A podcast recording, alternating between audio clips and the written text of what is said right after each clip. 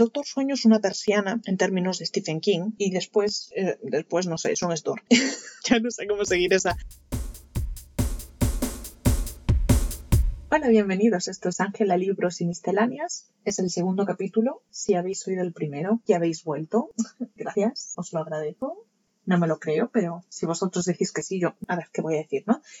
Yo soy Ángela y leo libros. Y este es un podcast. Ay, macho, que me olvidaba de deciros de qué es el podcast. Este es un podcast sobre reviews de libros y temas interesantes. Recordad, una vez al mes, un tema random, un capítulo largo, básicamente, como aproximadamente espero que de una hora, de temas diversos, ¿vale? El tema de hoy es Después, de Stephen King. Es el último libro que he sacado y es bastante finito. Os voy a decir de qué va primero y luego os voy a decir cómo lo he puntuado, ¿vale? Os voy a... No, estoy un poco picada con este libro. Os voy a leer qué pone en la parte de atrás, en la contraportada, ¿vale? Os voy a leer lo que pone. En ocasiones, para crecer, debes vencer a tus demonios. Vale, Jamie Conklin, el hijo único de una madre soltera, solo quiere tener una infancia normal.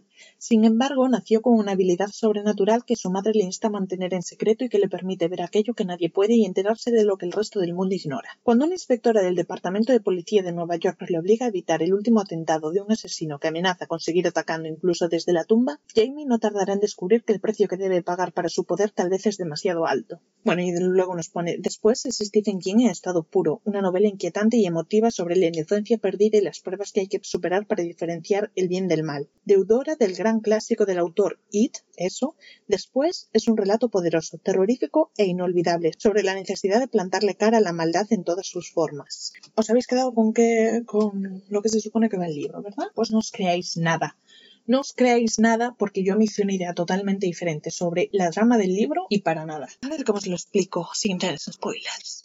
Después de Stephen King, es un libro contado en primera persona. Es el primero que leo de Stephen King con narrador en primera persona. Tampoco es que haya leído todo lo de Stephen King.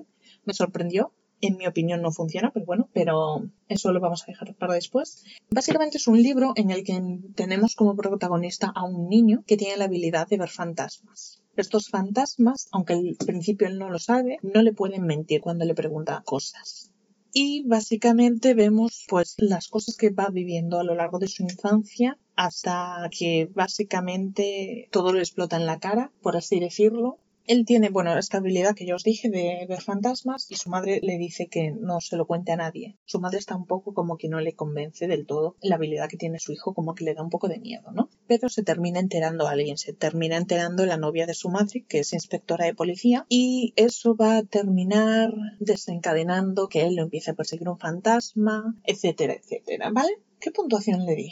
Creo que le di cuatro estrellas, pero no se las merece. Se merece tres estrellas. Este es el segundo capítulo y ya no somos tan majos como Stephen King. Tres estrellas. Vamos a ponerle un 6,5. Llega un 7 como mucho. Es un libro bastante corto. Os voy a decir cuántas páginas tiene aproximadamente. En sobre 250, ¿vale? Y eso, está contado en primera persona, pero no termina de convencerme demasiado porque se nota mucho el estilo de escribir de Stephen King. Y entonces, claro, se supone que te lo está contando este chico ya desde un punto de vista de él ser mayor. A la hora de narrar se nota mucho la forma de escribir de Stephen King y en mi opinión no funciona demasiado. Estaba leyendo las palabras que se supone que son de este protagonista, recordando su infancia, y lo único que leía era Stephen King escribiendo las palabras del protagonista, recordando su infancia, porque literalmente tiene las maneras de Stephen King, la manera de expresarse, la manera de enrollarse, la manera de meter datos innecesarios que son desagradables barra demasiada información o lo que sea. Es Stephen King fingiendo que es un chaval de 21 años que está recordando su infancia.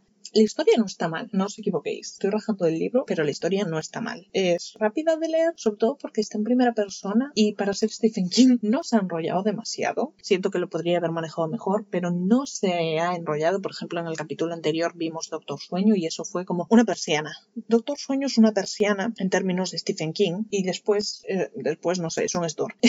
ya no sé cómo seguir esa. Bueno, da igual. Lo que pasa es que creo que la manera en la que está descrita la historia en la contraportada contraportada da ideas un poco diferentes a lo que realmente vas a encontrar dentro del libro. Y realmente el personaje se pasa todo el libro recordándonos a los lectores, cito textualmente, esto es una historia de terror. Y amigo, yo no sé si has visto tú una historia de terror en tu maldita vida, pero eso no es una historia de terror para nada. Yo lo siento, Stephen King, que venga yo aquí a mi edad, que me lleva a ir un trecho a decirte que esto no es terror, pero tengo que hacerlo. Tengo que hacerlo si nadie viene a decírtelo y vengo a decírtelo yo. Terror, terror, amigo, terror no es. Y tampoco es un thriller. Yo entero pensando que iba a ser algo tipo thriller con elementos paranormales. No, no. Tiene sus momentos emocionantes, tiene sus momentos de misterio o podrías decir entre comillas terror, pero no encaja demasiado en ninguno de esos dos géneros necesariamente. No sabría qué género poner. Y sí es cierto que hace muchas referencias ahí, ¿no? Al, principio cuando os leí la contraportada, os leí eh, deudora de un gran clásico del autor It. Es más que deudora, yo diría que es como un libro referencia a It. No es como si Stephen King estuviera haciendo guiños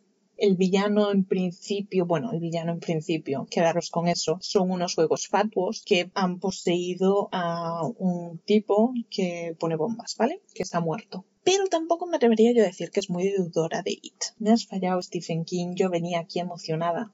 No es un villano demasiado interesante, no se mete demasiado en por qué este suceso ha ocurrido, ¿vale? No se mete demasiado en desarrollar a, ese personaje. Es más bien como un montón de guiños, en el sentido de si tú te has leído y reconoces ciertos elementos, pero nada más. También es un libro que tira un poco en torno, no tira demasiado, pero tiene como este misterio de, uh, ¿quién es el padre de Jamie? Y se ve bastante venir quién va a ser el padre de Jamie. Es como una opción muy obvia. Y la verdad es como podrías habértelo currado un poquito más. Si vas a tirar por esa rama, digamos, no sé, esperar todo el libro para que me reveles algo que era tan obvio, pues tampoco me hace ilusión, me deja un poco como me. Y claro, yo la verdad es que lo estaba leyendo y como lo estaba leyendo y tenía una imagen totalmente diferente en mi cabeza, estaba un poco como, bueno, ¿y esto cuándo va a empezar, no? ¿Cuándo va a empezar a desarrollarse la trama? Y en cierto sentido, no hay trama en este libro. Es un montón de escenas juntas que él te va narrando. Y yo creo que ahora voy a entrar en temática spoiler Allá voy. Mira, enfadada, enfadada con el libro. Me gustó, estuvo interesante, lo leí muy rápido, pero no me parece que la contraportada le haga, te deje realmente claro de qué, de qué va el libro, lo que vas a leer, ¿no? Porque yo cuando cogí el libro pensé en eso, en un, vale, hay un fantasma que está atacando desde la tumba, hay un fantasma que pues lo está atormentando o que está intentando seguir actuando una vez muerto, hay un elemento similar ahí, vale, bien,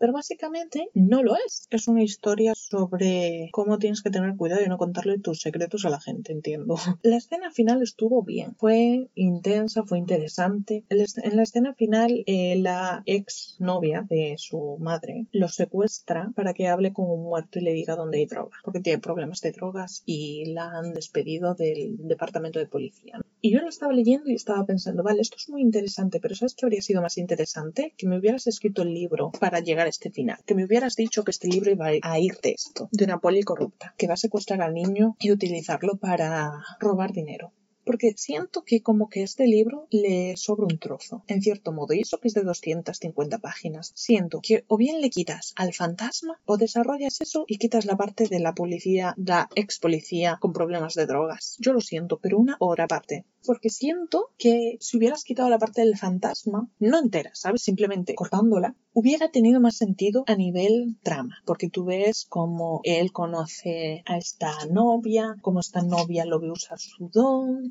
cómo esta novia corta debido a las drogas porque la madre encuentra drogas y corta con ella, cómo luego lo usa para que hable con el muerto y ganar ella fama dentro del departamento policial porque ya está bastante mal, y luego que ya cuando está muy mal, puesto y lo use para hablar con un muerto y que le diga dónde está la droga tendría sentido en cuanto a trama, lo veis, ¿no? Todo muy hilado. Pero realmente como ocurre este libro es, niño ve fantasmas, niño usa su poder delante de la novia de, de su madre, novia usa al niño para hablar con un fantasma de un tipo que pone bombas para que le diga dónde está su última bomba y quedar bien dentro del departamento de policía, porque es corrupta. Fragmento sobre el fantasma torturando básicamente a este niño sin desaparecer, no entiende qué le está pasando, un señor que le diga en plan, uy, es que a lo mejor tienes que hacer el rito de Chud, que tú, vale, vale, guiño a otra cosa mariposa, que haga el rito de Chud con el tipo, que básicamente le diga, ahora te controlo a ti, que venga la tipa, lo secuestre y lo lleve junto al tipo para ver dónde está la droga.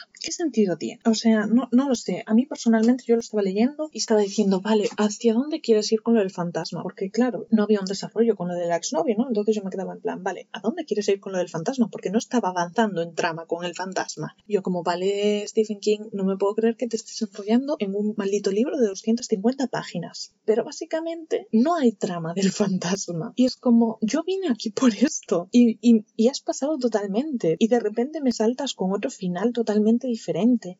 mira, necesitabas llenar 250 páginas y no sabías qué hacer o qué. ¿Por qué no me lo explico? Entonces, en ese sentido es decepcionante. En el sentido de que siento que el libro en la descripción te engaña un poco. En cuanto a lectura, está bien. ¿Lo recomendaría? Sí, lo recomendaría. Lo recomendaría sabiendo lo que te vas a encontrar. Pero aún así me parece un libro recomendable en el sentido de que se lee muy rápido, es una historia sencilla, no se enrolla demasiado y realmente no deja de ser una historia interesante. En cuanto al desarrollo y los personajes, teniendo en cuenta que es un libro de 250 páginas, está bastante bien.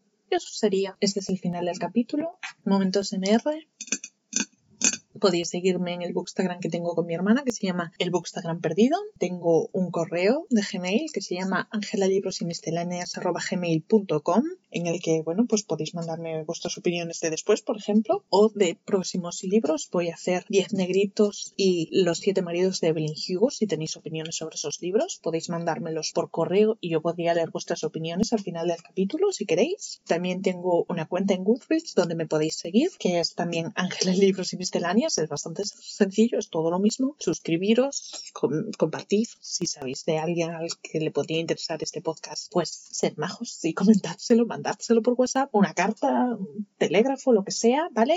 Y nos vemos en el próximo episodio. ¡Chao!